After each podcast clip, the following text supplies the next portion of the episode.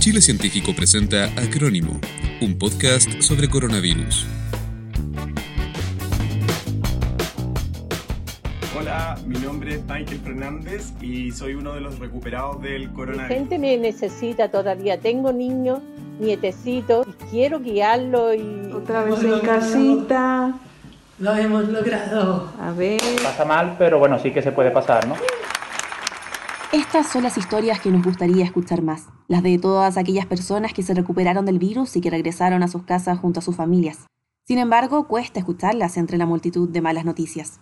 Recientemente, el New York Times publicó una de las portadas más icónicas de esta pandemia, una lista de 100.000 personas que han muerto por COVID-19 en todo Estados Unidos, una imagen que intenta dimensionar la pérdida incalculable que se replica en todo el mundo.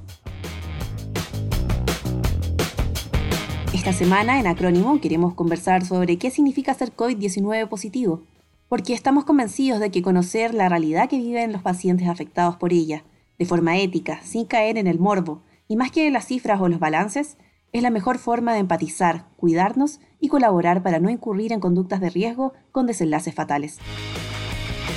Bienvenidos al sexto capítulo de Acrónimo, un episodio dedicado a los pacientes afectados por el virus y a todos los responsables de cuidarlos.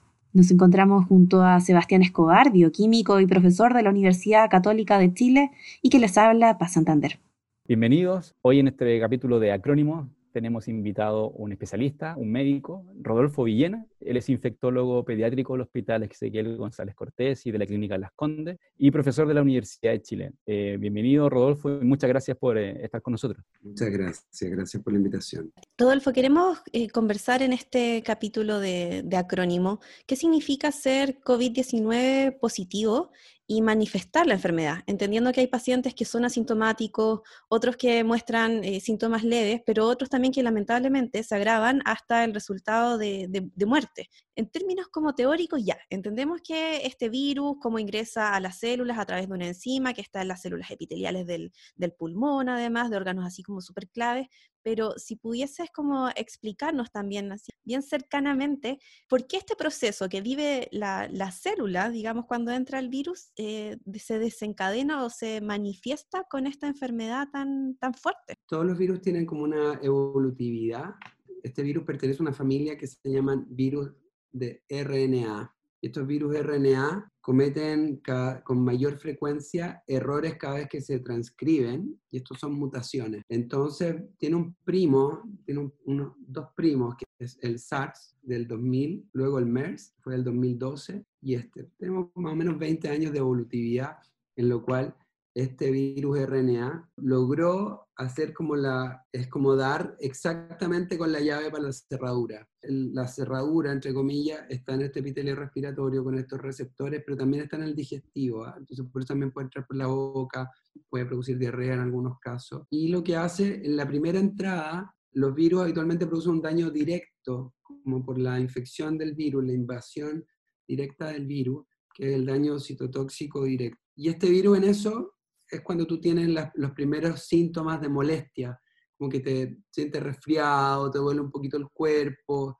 eh, puedes o no puedes tener fiebre, hay un porcentaje que es como un 80%, hasta, un, hasta 95% pueden tener fiebre, empieza a, a activar un poquito la inflamación del cuerpo, pero es muy leve. Y esto habitualmente, sobre todo los resfríos, al, tercer día, siempre uno está con esta sensación que dice como que me quiero resfriar, y habitualmente entre el día 3 y el día 5 estás oficialmente resfriado, y te duele la cabeza, te mialgia, te duele todo el cuerpo, lleno de moco. Y luego eso viene como una fase de estabilización, y luego paulatinamente te vas recuperando. Acá tú vas a tener más o menos eso, entre el día 3 y el día 5, intensificación de los síntomas, pero que no es muy relevante. Y después va decayendo. Después tener un poco cefalea, dolor para tragar, que tiene que ver con la zona donde ingresa el virus y te puede producir algún grado de inflamación.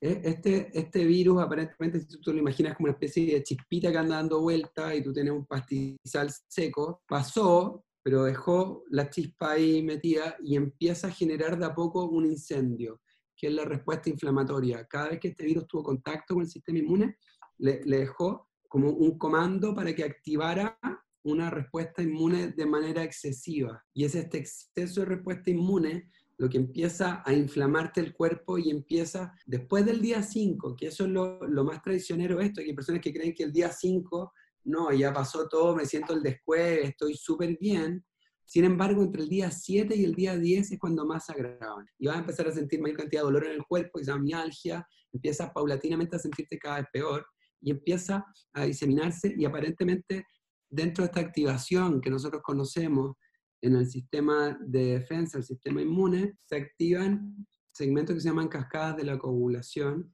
que empiezan a tapar los vasos, y empieza a generar pequeños trombos en distintas partes del cuerpo, y eso empieza a generar un, problema a nivel pulmonar que empieza a hacer que la persona les cueste respirar de manera progresiva y súbita. Ya entonces tú venías como bien y de repente empieza con dificultad para respirar, pero no te vas a demorar tres días más en tener los problemas más graves, sino que es bastante mucho, es mucho más rápido, mm.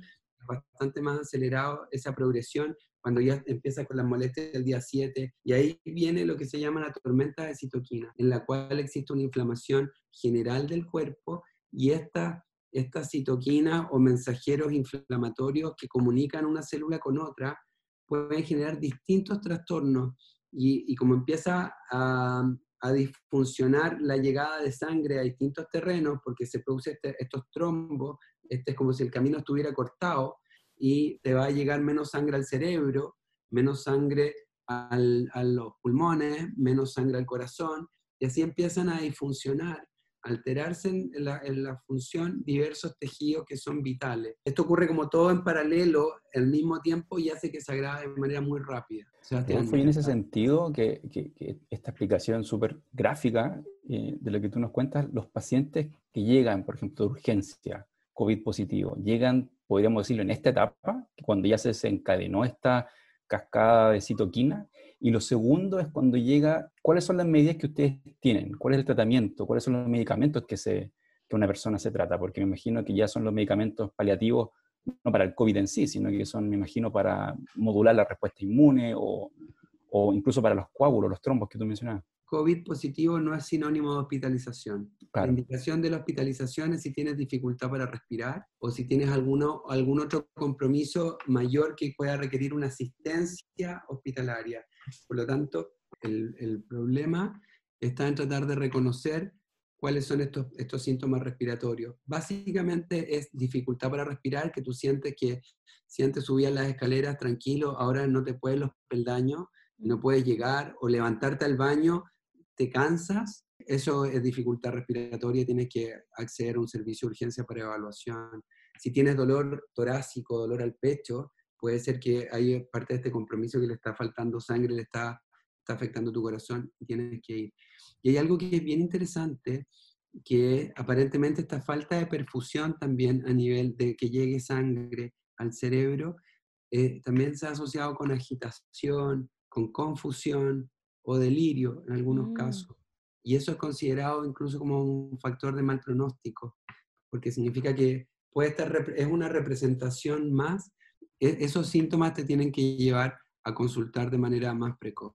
Cuando tú evalúas un paciente que pueda tener COVID, tú vas a ir a buscar dirigidamente estas cosas. Lo primero que tienes que hacer cuando un paciente tiene insuficiencia respiratoria, que quiere decir que le falta oxígeno, es darle oxígeno.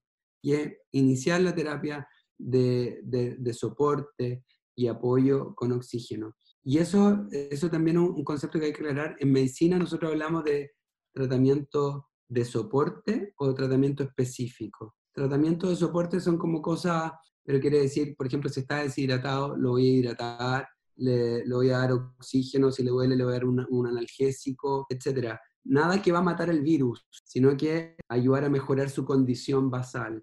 Y en estos momentos te diría que solamente tenemos información de que sirve el tratamiento de soporte y no los tratamientos específicos. Entonces, dentro de eso, lo principal es el oxígeno. El pulmón es un gran bombín y si no, como para poder inflar.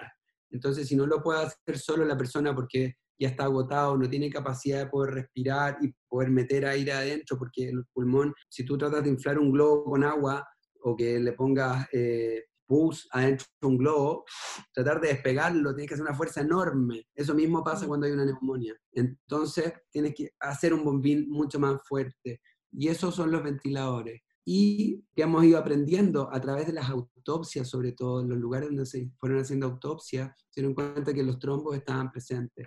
Pero no todos los pacientes hacen trombos, aparentemente existe alguna, eh, algunos exámenes de laboratorio que te permiten predecir quién podría tener un grado de inflamación tal que pueda empezar a hacer trombo, y ahí tú le puedes dar terapias anticoagulantes específicas para poder evitar que esto se forme. Y luego están las terapias específicas, como el uso de, de la hidroxicloroquina, de acitromicina, remdesivir, etcétera, que fueron situaciones experimentales cuando tú estás muy desesperado, se te están muriendo los pacientes, es válido que tú intentes hacer alguna medida de, de salvataje o de tratamiento compasivo para tratar de ver si puedes ayudar a los pacientes. El tema que los diseños por los cuales tú puedes establecer de cómo saber tú si ese paciente se mejoró porque lo ventiló un, un, mejor equipo de profesionales de salud o se mejoró realmente porque le diste esa droga o se mejoró porque fue detectado antes, hiciste otras medidas antes, y no es la hidroxicloroquina, el remdesivir o la citromicina la que generó realmente el beneficio. Cuando no hay nada de información, es bienvenido, algo que pueda ayudar a contribuir, pero sabiendo que no es evidencia. Ninguno ha demostrado eficacia. Eh, de hecho, la combinación de hidroxicloroquina con acitromicina demostró tener un riesgo no menor de arritmias que podían matar al paciente. Entonces, si no tienes muy demostrado el beneficio y empieza a existir información sobre perjuicio o daño, pareciera que se hace poco, hay que ser muy cuidadoso con utilizar esas combinaciones y podrías quizás considerarlo en algunas condiciones muy específicas, pero cada vez tenemos más información de que hay que tratar de evitar y casi varios centros eh, hemos ido retirando el uso de la citromicina combinada con hidroxicloroquina en nuestros hospitales. Eh, Remdesivir en Chile prácticamente no disponemos. Y luego la caletra, el lopinavir, eh, que es una, terapia antirretroviral del VIH, también no, no, no, no, se está utilizando.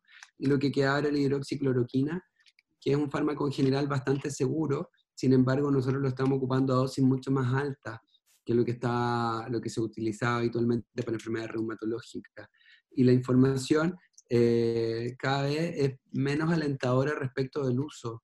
Pareciera que no va por ahí, sino que va en detectar a tiempo, tener equipos eh, que logren dar una asistencia ventilatoria, una terapia de soporte en el momento adecuado y poder disponer de eso para los pacientes. Bueno, esta semana se habló de que ya íbamos a llegar al casi máxima ocupación de, de las camas, perdón, que ya están eh, disponibles. ¿Cómo están viviendo ustedes esa adaptación en, en los hospitales y sobre todo en, en, unidades que no estaban acostumbradas a tratar con pacientes de urgencia? Somos todos susceptibles cuando una especie, un virus de una especie animal salta a la especie humana.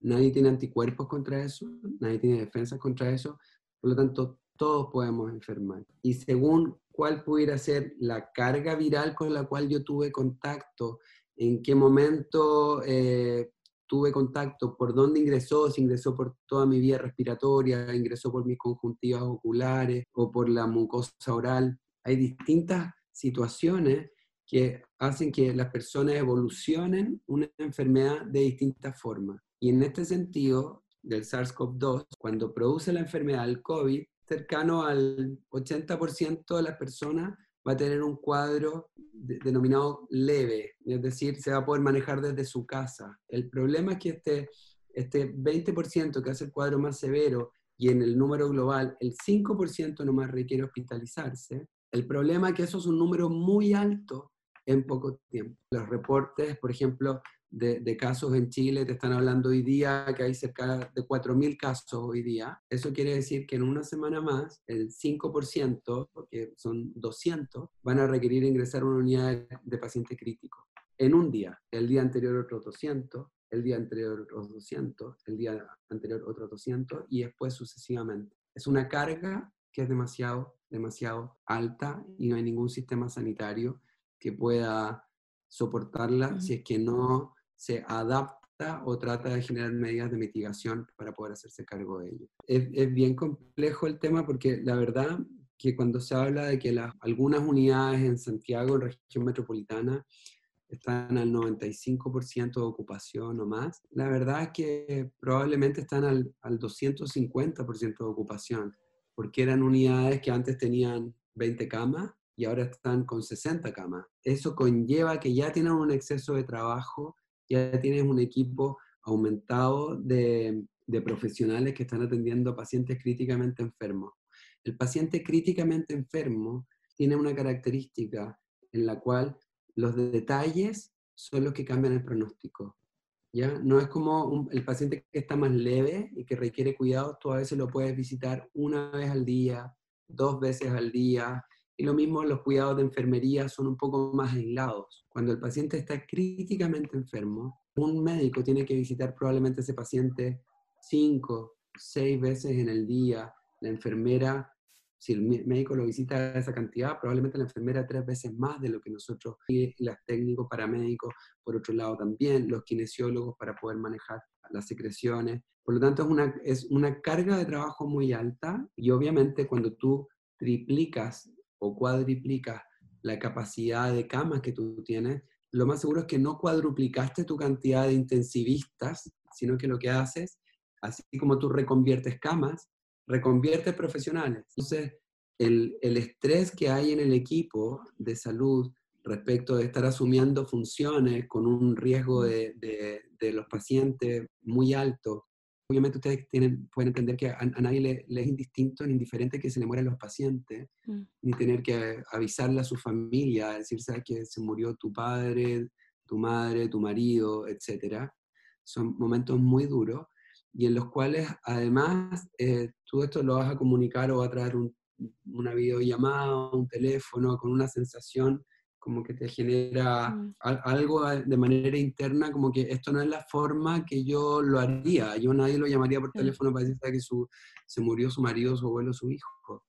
Fija, sino que uno suele tener estas conversaciones en un ámbito más privado, donde habitualmente cuando tú te manejas con noticias duras y con un estrés, siempre tienes la compensación de tu trabajo en equipo, que es el que te permite como mitigar un poco eh, eh, esta pena, este dolor, esta fatiga. Pero acá además tienes que mantener la distancia y además tienes que pensar que el otro es un probable contagiado. Y luego llegas a tu casa y tienes que hacerte cargo de las cosas o tienes que revisar las tareas de tu hijo y ver cómo están las cosas. Y estamos llegando ahora en momentos duros con un, equipo que ya viene con un poquitito de desgaste, entre comillas. Rodolfo, con respecto a lo que decías, eh, el tema de, lidiar con la muerte también ha, cambiado dentro del hospital, porque también eh, siempre es muy duro perder un, paciente, pero ahora además se pierde en condiciones de mm, que por salud pública no se pueden hacer quizás los ritos que se hacían normalmente. ¿Cómo, cómo manejan ustedes eso también? ¿Cómo es el, paso a, a, entregar a la familia?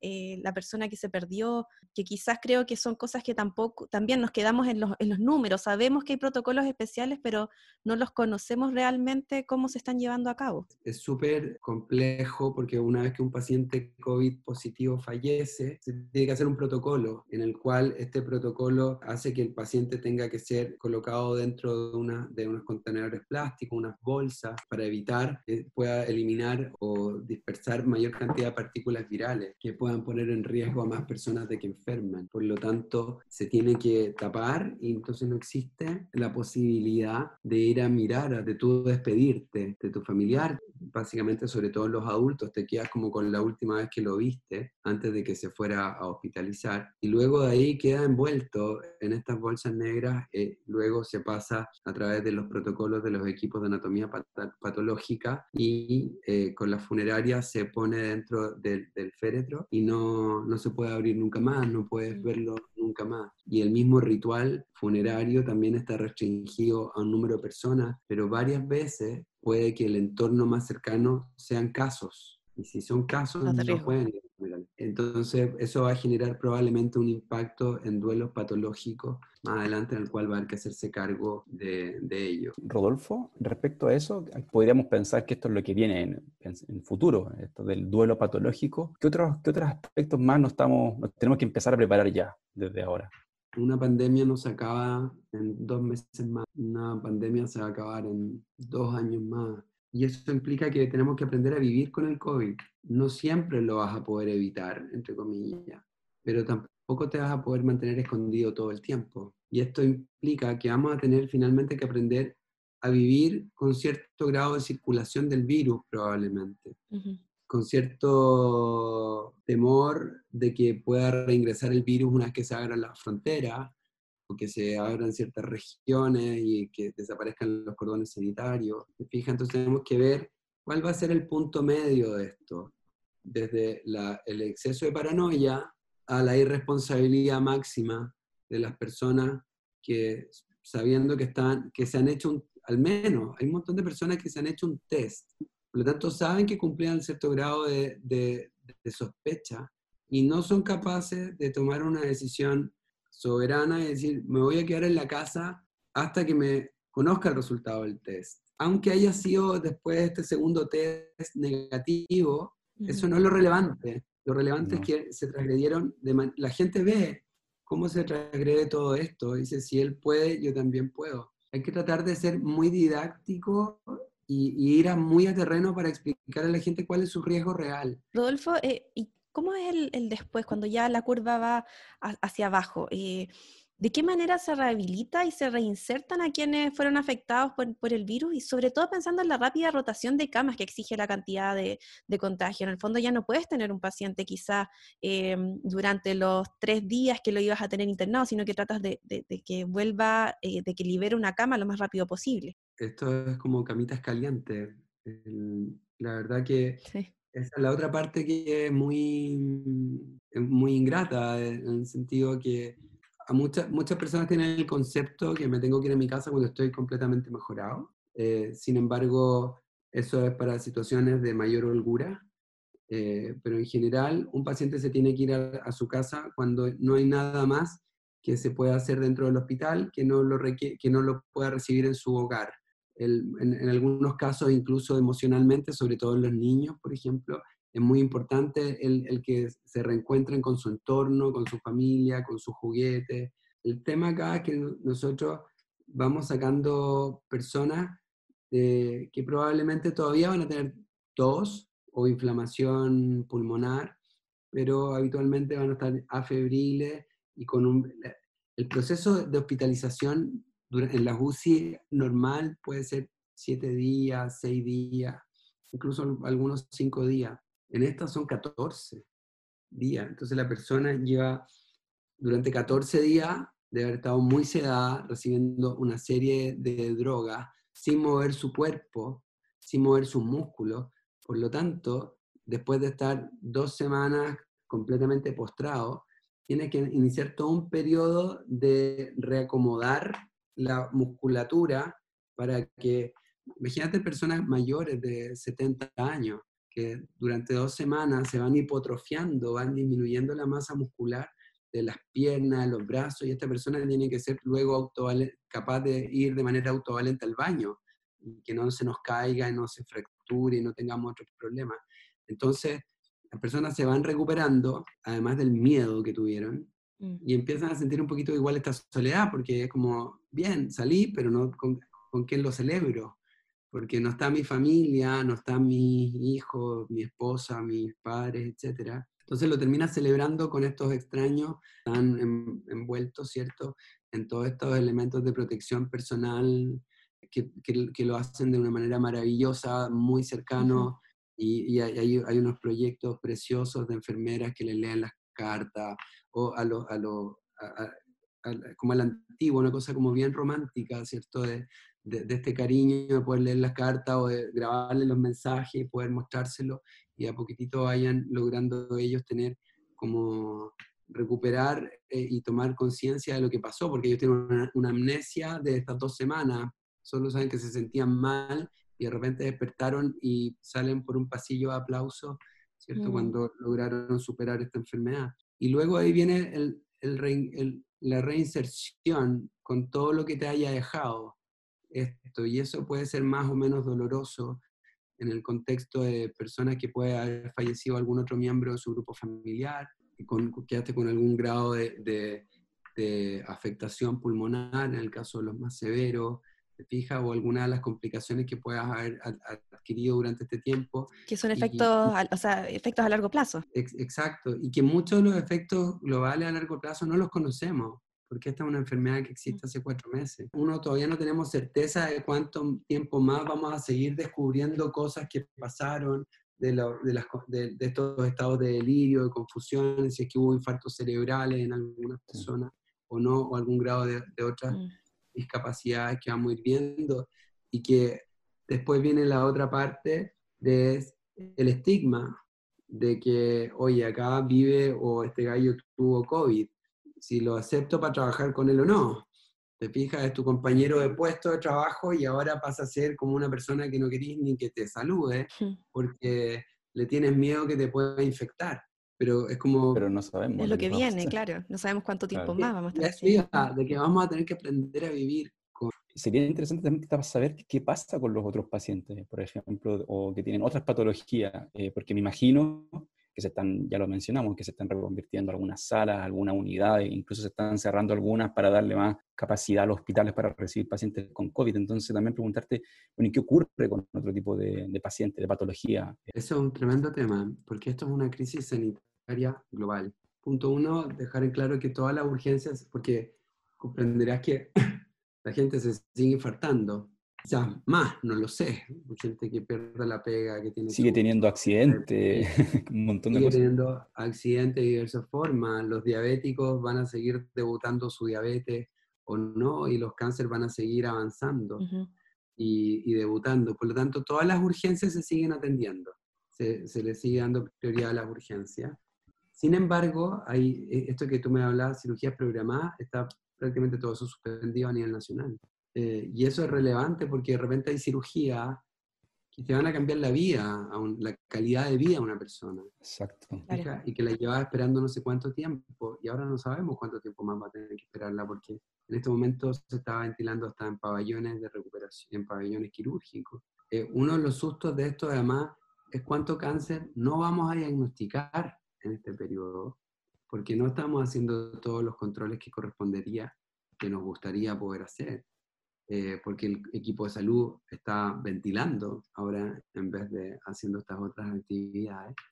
Eh, y quizás cuando decíamos tratar de volver a, a vivir eh, una vía un poquito más expedita, más fluida, con el SARS-CoV-2 dando vuelta por ahí, vamos a hacer diagnósticos de cáncer un poco más avanzados y asimismo con diversas patologías en lo global lo urgente se va a atender. Sin embargo, hay muchas personas que tienen urgencia y obviamente prefieren no ir, tienen susto de ir a un servicio de urgencia. Otros van y la urgencia está tan colapsada que los tiempos de atención también están tan lejanos de ser los que nos gustaría tener.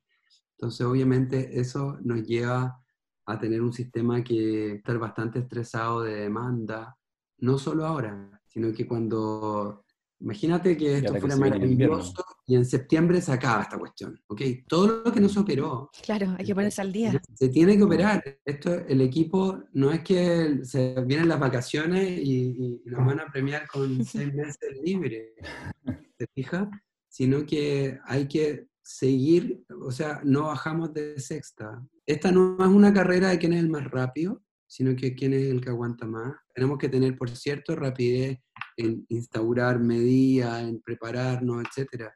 Pero viene mucho a resistencia para tratar de, de poder sostener esto en, un largo aliento. Ojalá. Rodolfo Villena, infectólogo pediátrico del Hospital Ezequiel González Cortés y de Clínica Las Condes, muchísimas gracias por acompañarnos hoy y darnos esta, esta entrevista. No, gracias a ti, Paz, y a ti, Sebastián, por la oportunidad de poder comunicar y pasar algunos mensajitos. Sí, muchísimas gracias, por, el, por, el, trabajo que están haciendo. Todo muy claro. A todos los equipos de salud y a todos acá. Todos suman, todos, no solamente necesitáis ser parte del equipo de salud para poder ayudar para sumar y para poder aportar.